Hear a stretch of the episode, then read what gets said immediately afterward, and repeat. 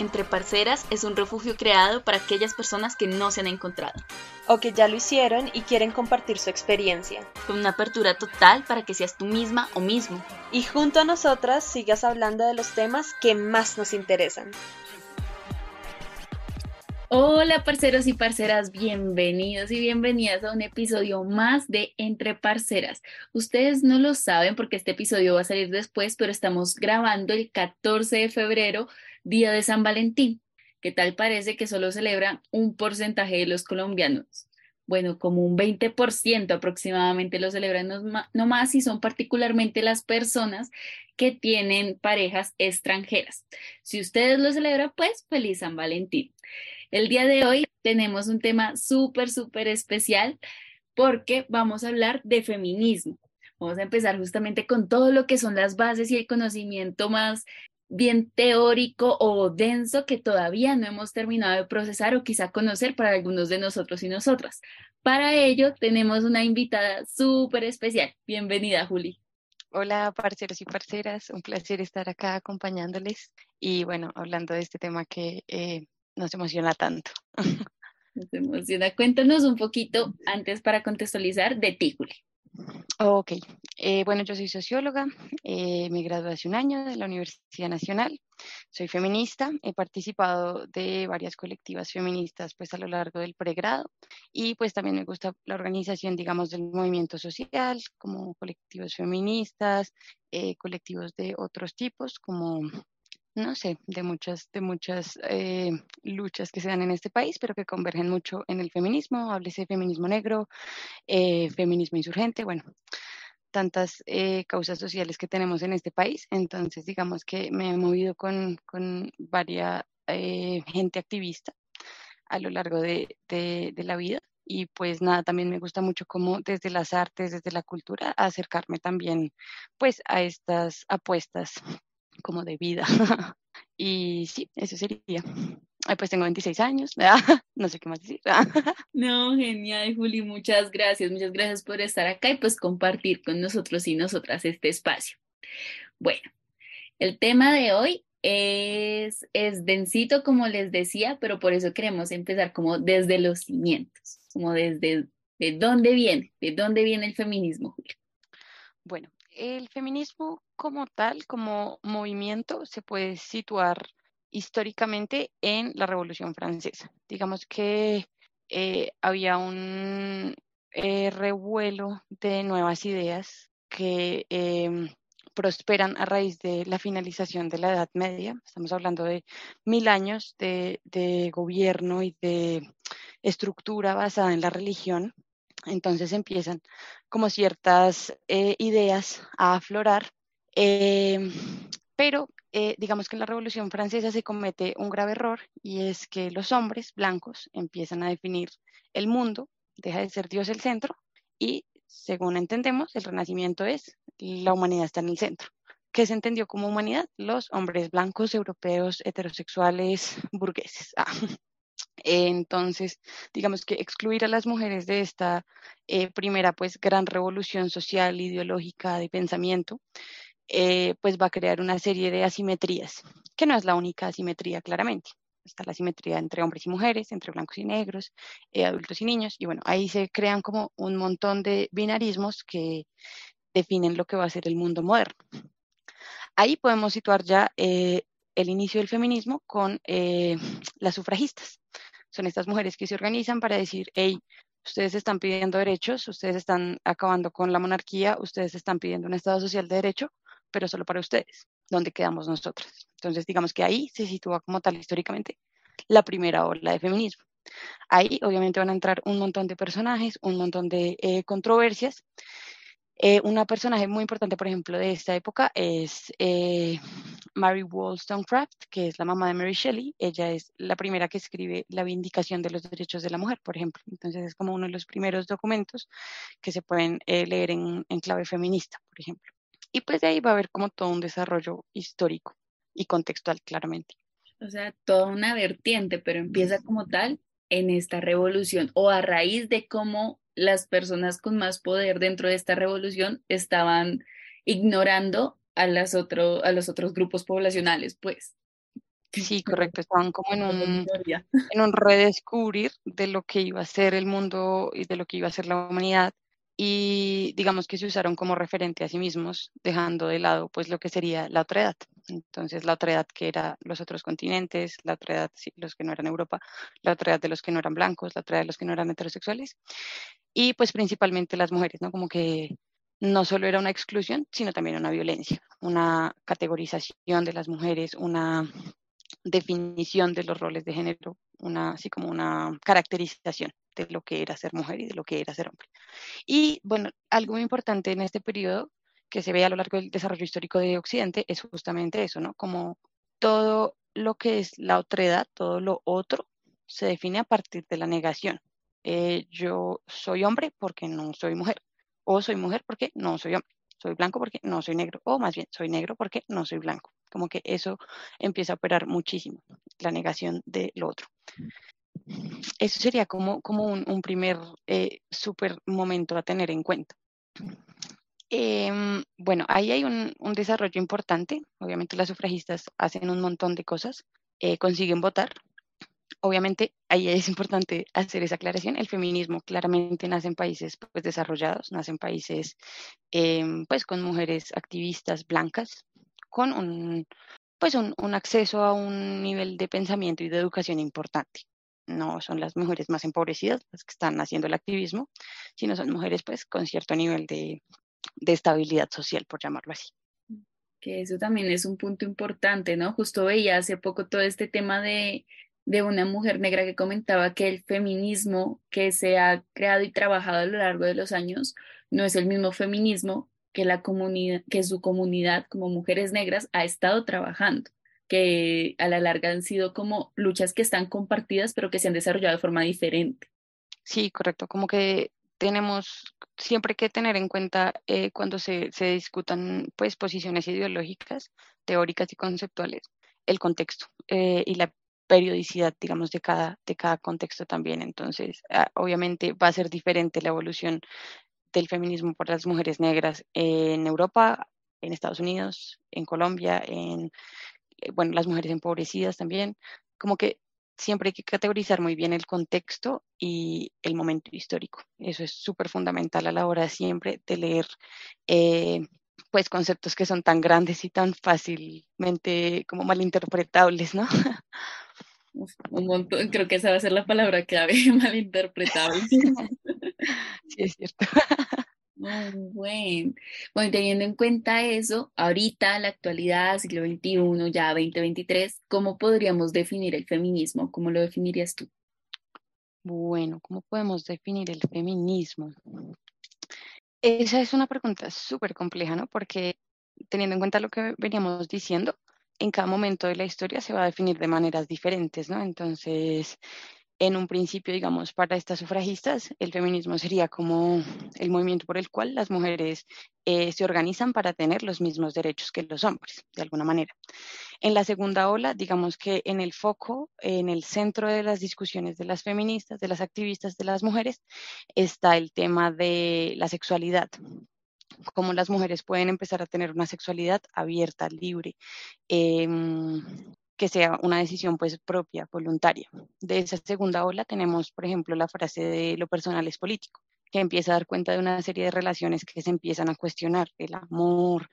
Em, por ejemplo, hay una mujer que me encanta que se llama Emma Goldman, ella es de la primera ola, pero ella fue la primera mujer que empezó a abogar por los anticonceptivos y por el divorcio. Entonces es como una mujer que está hablando en el siglo XIX se adelantó casi pues un siglo de la segunda ola y obviamente muchas mujeres de su época, muchas mujeres feministas la, venía, la veían a ella como ya muy loca, ¿no? Como, uy, oye, espera, cálmate, por ahora queremos votar, luego miramos lo de los anticonceptivos. Un paso a la vez. Entonces, claro, esta mujer se adelantó un montón, luego viene la segunda ola con un montón de debates y esa segunda ola es súper importante porque va a haber grandes pensadoras en Estados Unidos que son mujeres racializadas, son mujeres negras y van a empezar justamente a hablar de lo que significa ser mujer y ser negra, porque entonces va a haber una disonancia entre las experiencias de las mujeres blancas y las mujeres que son racializadas o de color. Eso empieza entonces a formar otros conceptos, otras eh, claves para mirar las relaciones sociales, las relaciones de producción del de, eh, pues el, establecimiento capitalista y se va a empezar a hablar de lo que es la interseccionalidad. Entonces vamos a tener en cuenta tres factores importantes que son clase, porque no es igual una mujer burguesa blanca que una mujer empobrecida negra, eh, raza y género. Entonces como que esa, esa pues pirámide, si quiere, ese triángulo, empieza a forjar la visión de, muchas mujeres. También hay escuelas de pensamiento social a las que se adhieren estas mujeres. Eh, una de ellas muy importante es Nancy Fraser. Eh, ella hace parte de la escuela de Frankfurt y una mujer muy sonada que hasta el día de hoy creo que es eh, de las más grandes activistas y teóricas del feminismo negro en Estados Unidos, que es... pensé en Audre Lorde, pero no es Audre Lorde, ¿cómo se llama? Angela Davis. Angela Davis, que estuvo incluso hablando sobre Francia Márquez. Ella sigue viva, ella estuvo en la cárcel, ella fue de las Black Panthers. Es como que este tipo de referentes empiezan a sentar debates más profundos sobre lo que tiene para discutir el feminismo. Eh, entonces, sí, estas mujeres como que empiezan a darse cuenta de que pues hay eh, opresiones que comparten, pero también opresiones eh, de las que son pues digamos radicalmente opuestas y no solo eso, sino que pues, em, por ejemplo, en el caso de las mujeres negras, existe un privilegio blanco en la sociedad, en una serie de jerarquizaciones eh, construidas a partir de estos binarismos, de estos fundamentalismos eh, con los que se funda el, occidente que conocemos, el mundo moderno occidental. Entonces, digamos que se vuelve pues un tema también de disputa, porque pues una mujer blanca, en teoría, eh, no va a poder hablar ni recoger del todo la experiencia de una mujer negra. Mm. Y en muchísimos casos, que es, eh, digamos, una de las de los debates que se están dando ahorita con más fuerza, es justamente eso, como, eh, pues, eh, que ser feminista no te quita lo racista o ser gay no te quita lo machista, como ese tipo de cosas empiezan justamente a complejizarse, como esa interseccionalidad empieza a tener, pues, unas dimensiones bastante más delicadas, por llamarlo así. Claro, porque igual bueno, es que nadie está en los zapatos del otro, ¿no? Y menos cuando son zapatos que, compartimos como comunidad o como cierto grupo segmentado, como tú lo decías, mujeres blancas, eh, capas privilegiadas o mujeres negras empobrecidas. Son situaciones totalmente distantes que las hacen vivir cosas en su vida también muy diferentes. Desde allí entonces el feminismo tiene una función también diversa para cada una de ellas. ¿Podemos hablar un poco de eso? ¿De qué función tiene el feminismo o los feminismos? Sí, total. Digamos que em, justamente esa, como empezar a, hilar un poquito más fino en la lucha feminista, en el pensamiento de género y, feminista, pues empieza a volver como un, un, un lente para ayudar a identificar cuáles son las problemáticas que se reúnen como mujeres, pero cuáles son esas problemáticas que afectan eh, a grupos más particulares. Entonces, eh, nuevamente siguiendo el caso de las mujeres negras, las mujeres negras van a ocupar un lugar mucho más abajo en la pirámide social eh, y van a estar sujetas a otras violencias de las cuales las mujeres blancas no tienen conocimiento. Incluso que muchas mujeres blancas pueden llegar a reproducir esas formas de violencia, que pueden ser muy sutiles, pero que pues están instaladas muy, muy profundo en el, en el, sí, como en el, en el ideario cultural, en el sistema de valores. Eh, no sé, un ejemplo muy sencillo puede ser el pelo. Entonces, una mujer eh, blanca pues no, no va a tener el, problema que tienen las mujeres negras con su pelo. Entonces, el pelo afro van a llegar a una serie de prejuicios, por ejemplo, esa es como la primera cosa que se me ocurre. Eh, también sobre la, sobre la forma de ser de una persona, ¿no? Entonces, la cantidad de cosas que se asumen porque una persona tenga cierto color de piel. Em, bueno, por ejemplo, en estos feminismos también existe un feminismo chicano, que es el feminismo de las mujeres que son em, como de la parte de México hacia arriba, como que es un feminismo bien particular porque justamente nace a raíz de unas problemáticas que son solamente ahí, en esa frontera, entre México y Estados Unidos. Entonces, como que responde justamente a ese tipo de violencias, a ese tipo de opresiones, eh, a ese tipo de desigualdades que sufren esas mujeres en particular. Y así, digamos que lo que vemos es una pluralización de los feminismos. No empieza a ser como un feminismo único, monolítico, sino es un feminismo em, que tiene muchas vertientes. Entonces, digamos que siempre lo mejor para hablar de feminismo es hablar de feminismos, porque justamente hay variantes para literalmente para todos los gustos, em, desde mujeres insurgentes que han sido excombatientes, em, mujeres que son ecologistas, mujeres que son indígenas, eh, mujeres blancas, mujeres estudiantes, y como que dependiendo de la problemática se va a abordar de una manera u otra. Eso no quiere decir que sean pues cada feminismo por su lado, sino que igual comparten una opresión común, que es el hecho de eh, ser mujer, de, cómo las mujeres están ubicadas en la, escala social. Pero cada feminismo pues va a identificar cuáles son las problemáticas eh, concretas y específicas de su contexto y del sujeto que, que está en el centro de ese feminismo, por llamarlo así. O sea que no, no son excluyentes, pero sí tienen un objetivo dependiendo de las necesidades de la persona que está ahí en el centro. Sí, correcto, de las comunidades que lo piensan. Em, sí, como que no son excluyentes, eso es súper importante y creo que es algo que en esta, ya se está hablando de una cuarta ola de una cuarta ola de feminismo. En esta cuarta ola creo que eso se ha perdido un poco de vista, es que los feminismos no son y no deberían ser excluyentes. Obviamente, hay momentos en los que las mujeres negras eh, pues van a tener una prioridad para hablar sobre algo que las mujeres blancas desconocen mm. o no tienen voz para representar. Las mujeres negras, digamos que en eso han sido bastante como insistentes, como el, privilegio blanco hace que las mujeres blancas hayan tenido mucho más eh, tiempo y espacio en la historia para decir cosas y las feministas negras como que también le reclaman a las feministas blancas ese espacio que les es legítimo, claramente, porque pues sus problemáticas han sido invisibilizadas de otras maneras, eh, por más tiempo, con más fuerza, entonces como que obviamente va a haber momentos en los que la exclusión es necesaria, pero eso no quiere decir que eh, pues no se comparta como una gran visión general de, de lo que es eh, la igualdad y la equidad para las mujeres, los derechos, la eliminación de las violencias y demás.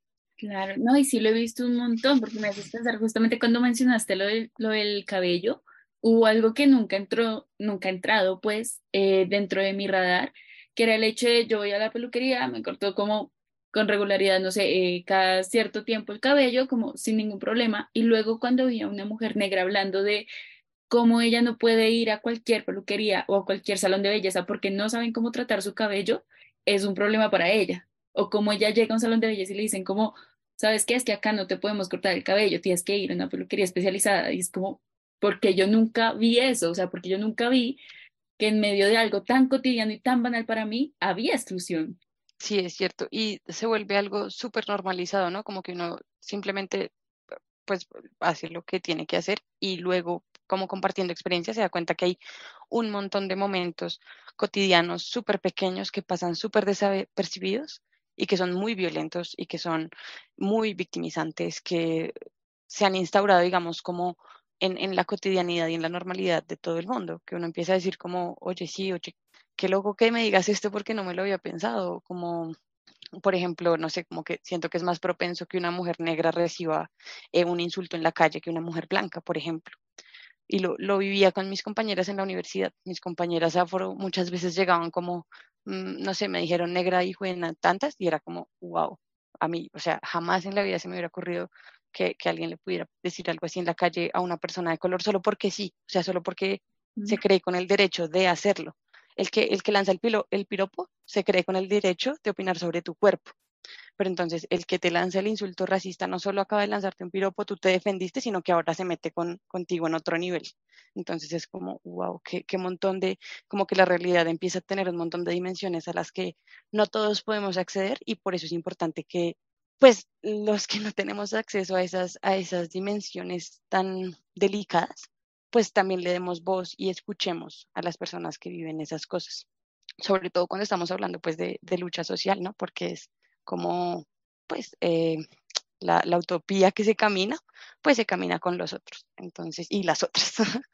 entonces sí, como que ahí, entra uno a mirar un montón de cosas que normalmente uno no vería y es, es, es súper triste porque pues obviamente uno no espera que, que la vida de las mujeres sea tan difícil y tan, tan complicada. Pero, ah, bueno, eso era lo otro que quería decir, como también en esta intersección con el género, pues entonces empiezan a estar las mujeres trans, las mujeres negras, las mujeres trans negras, entonces claro, como que las categorías de exclusión también se van sofisticando, entonces una mujer trans negra está sujeta a un montón de violencias más que solo una mujer negra. Entonces, como que ahí toca empezar a hablar con mucho más cuidado porque obviamente la realidad de una persona que está en, el, en la base de una pirámide social sin oportunidades, eh, viviendo siempre de la violencia, de la discriminación, de la exclusión, pues obviamente no va a querer que una mujer blanca pues le, explique cómo funciona el feminismo. Sí, sí, creo, creo que es entendible, es totalmente entendible ese tipo de postura y que desde nuestro lado es más como una cuestión de, de lo que decías, como de escuchar, de escuchar y aprender de escuchar a comunidades que durante mucho tiempo han sido silenciadas, es algo como muy básico. O sea, si todos estamos juntos en esta lucha de intentar ser mejores como humanidad, que nos está costando un buen ya de por sí, pues como mínimo intentemos dejar de invisibilizar. O sea, es como lo más básico. Sí, total. Desde allí me haces pensar también como en, en estos ciclos de evolución que mencionabas que tenía el feminismo, entonces como que la primera ola con todo el tema del voto, la segunda ola con el tema de anticonceptivos eh, y como el tema de la sexualidad como tal, y nos saltamos luego a la cuarta cuando llegamos a la tercera, la tercera ola. Ok, sí, la tercera ola es la que empezó hace como unos 10, 15 años, como entrado este siglo XX.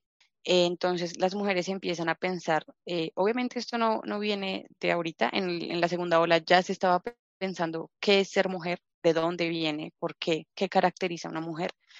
Ahí entra, por ejemplo, una gran pensadora en la segunda ola que es Simone de Beauvoir. Eh, Simone de Beauvoir pues es una mujer europea, es la compañera sentimental de Jean-Paul Sartre, o sea, es una mujer pues con, con, un capital intelectual importante. Y empieza a pensar esto, como las mujeres nacen o se hacen. Entonces, como que ese se vuelve un gran debate y llega a nuestro siglo justamente para repensar, bueno, si las mujeres se hacen, entonces, hay un montón de roles de género que no estamos dispuestas a seguir cumpliendo, hay un montón de expectativas sociales que no, no queremos seguir cumpliendo y la sociedad no nos está dando las oportunidades que por ser mujeres deberíamos tener. Digamos que hay una parte súper complicada en el siglo XX y es cuando las mujeres ingresan al mercado laboral. Esto lo ha conceptualizado mucho también Nancy Fraser eh, y también Angela Davis. Es bien importante ver cómo el capitalismo ahí hizo clic con el patriarcado de una manera demasiado profunda y mm, las mujeres no solo ingresan al mercado laboral en situación de desigualdad, o sea, ganando menos salarios, aspirando a peores trabajos, em, no sé, eh, digamos a una categoría que se llama trabajos feminizados o de cuidado, sino que además, no bastando con el trabajo eh, pues asalariado, siguen haciendo el trabajo de cuidado de la casa sin que sea remunerado. Entonces, como que esto llega a este siglo como, hey, ustedes nos están pagando menos, nos toca hacer las labores de la casa, nos toca criar a los hijos y aquí es como que no ha pasado nada, no, pues qué pena, vamos a cambiar esto. Las mujeres podemos hacer muchísimas cosas y tenemos que empezar a exigirle a los hombres que hagan parte pues de estos cambios. Es como que en esta tercera ola van a entrar también el papel de los hombres en el feminismo, eh, el papel de las otredades que no son propiamente las mujeres, pero que están en esa categoría de exclusión de género, las, eh, los, las, personas binarias, eh, no binarias, perdón, las personas trans. Em, y bueno, en esta cuarta ola, se está hablando de cuarta ola, pero pues yo la verdad creo que la tercera se quedó a la mitad.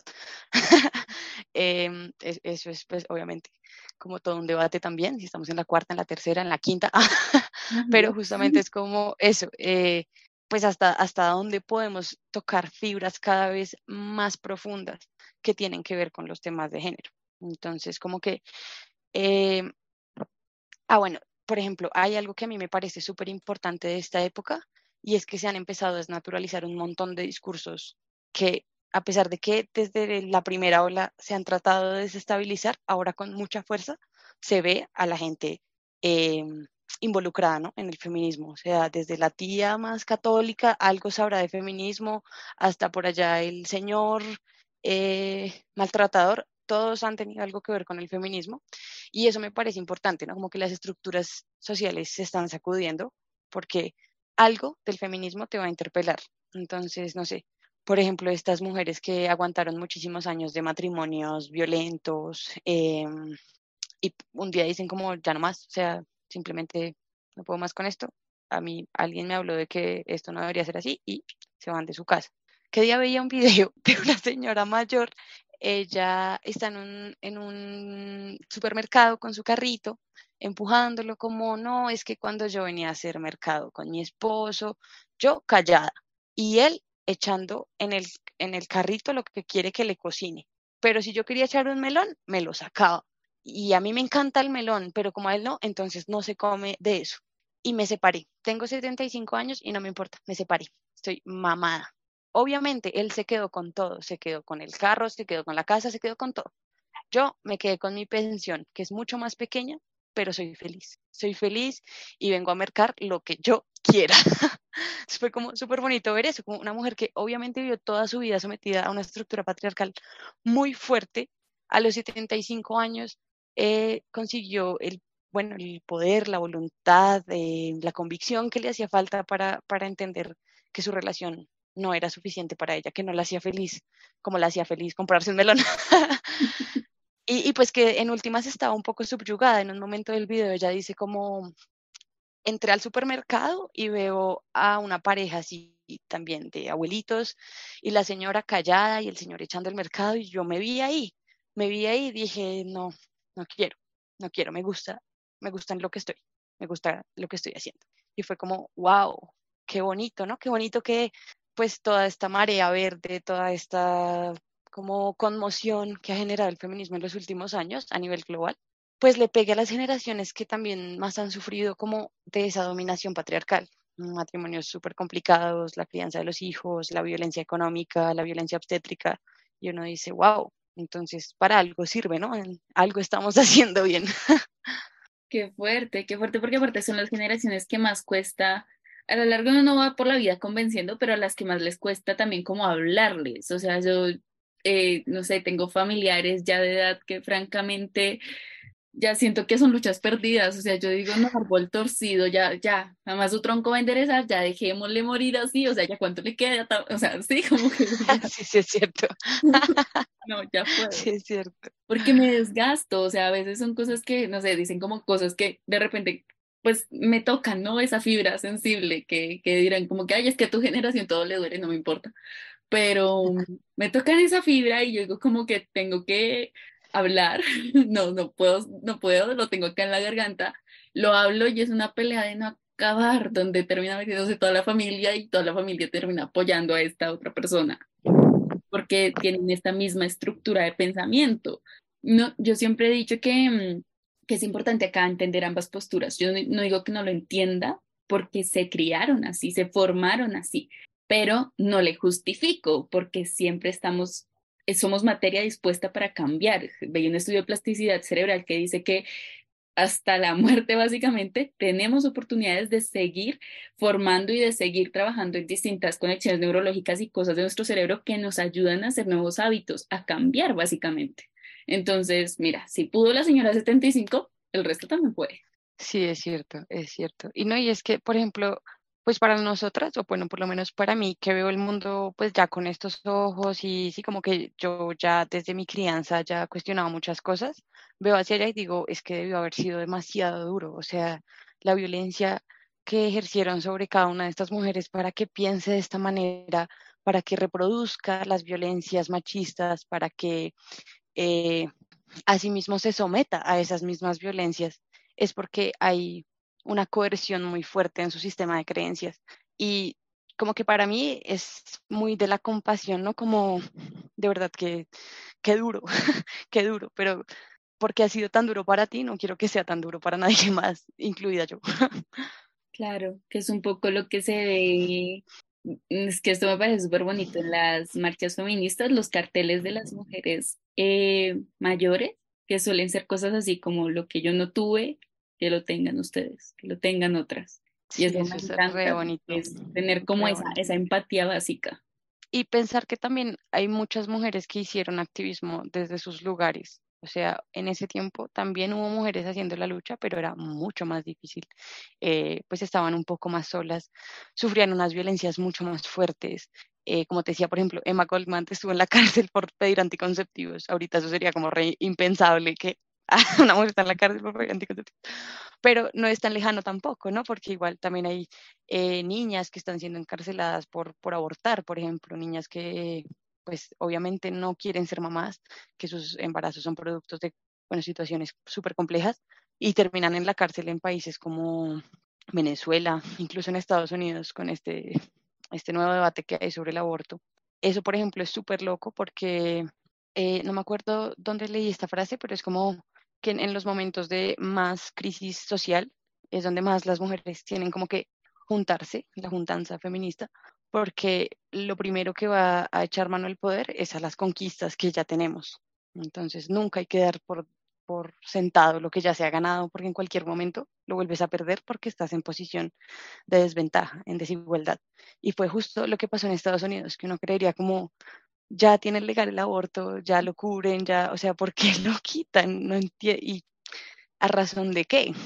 Si ya se había ganado. Entonces es como, wow, sin las herramientas adecuadas como para el análisis histórico y para pues la construcción teórica, obviamente, sí, el, el poder puede eh, arrasar con las mujeres, ¿sí? Como, bueno, puede someterlas más fuertemente o puede presionarlas más duro. Entonces, como que siempre, eso era lo otro que pensaba también ahorita, cuando te estaba hablando de todos estos grupos que están, pues, también en la marginalidad que no son solo las mujeres, y es que desde ahí se construye conocimiento, desde todas esas vivencias, se construye verdad, se construye, bueno, verdades eh, contextuales e históricas, pero verdades en últimas. Verdades como que las mujeres negras sufren más violencia que unas mujeres blancas, o que las mujeres empobrecidas están sometidas a un montón de inequidades más que las mujeres burguesas.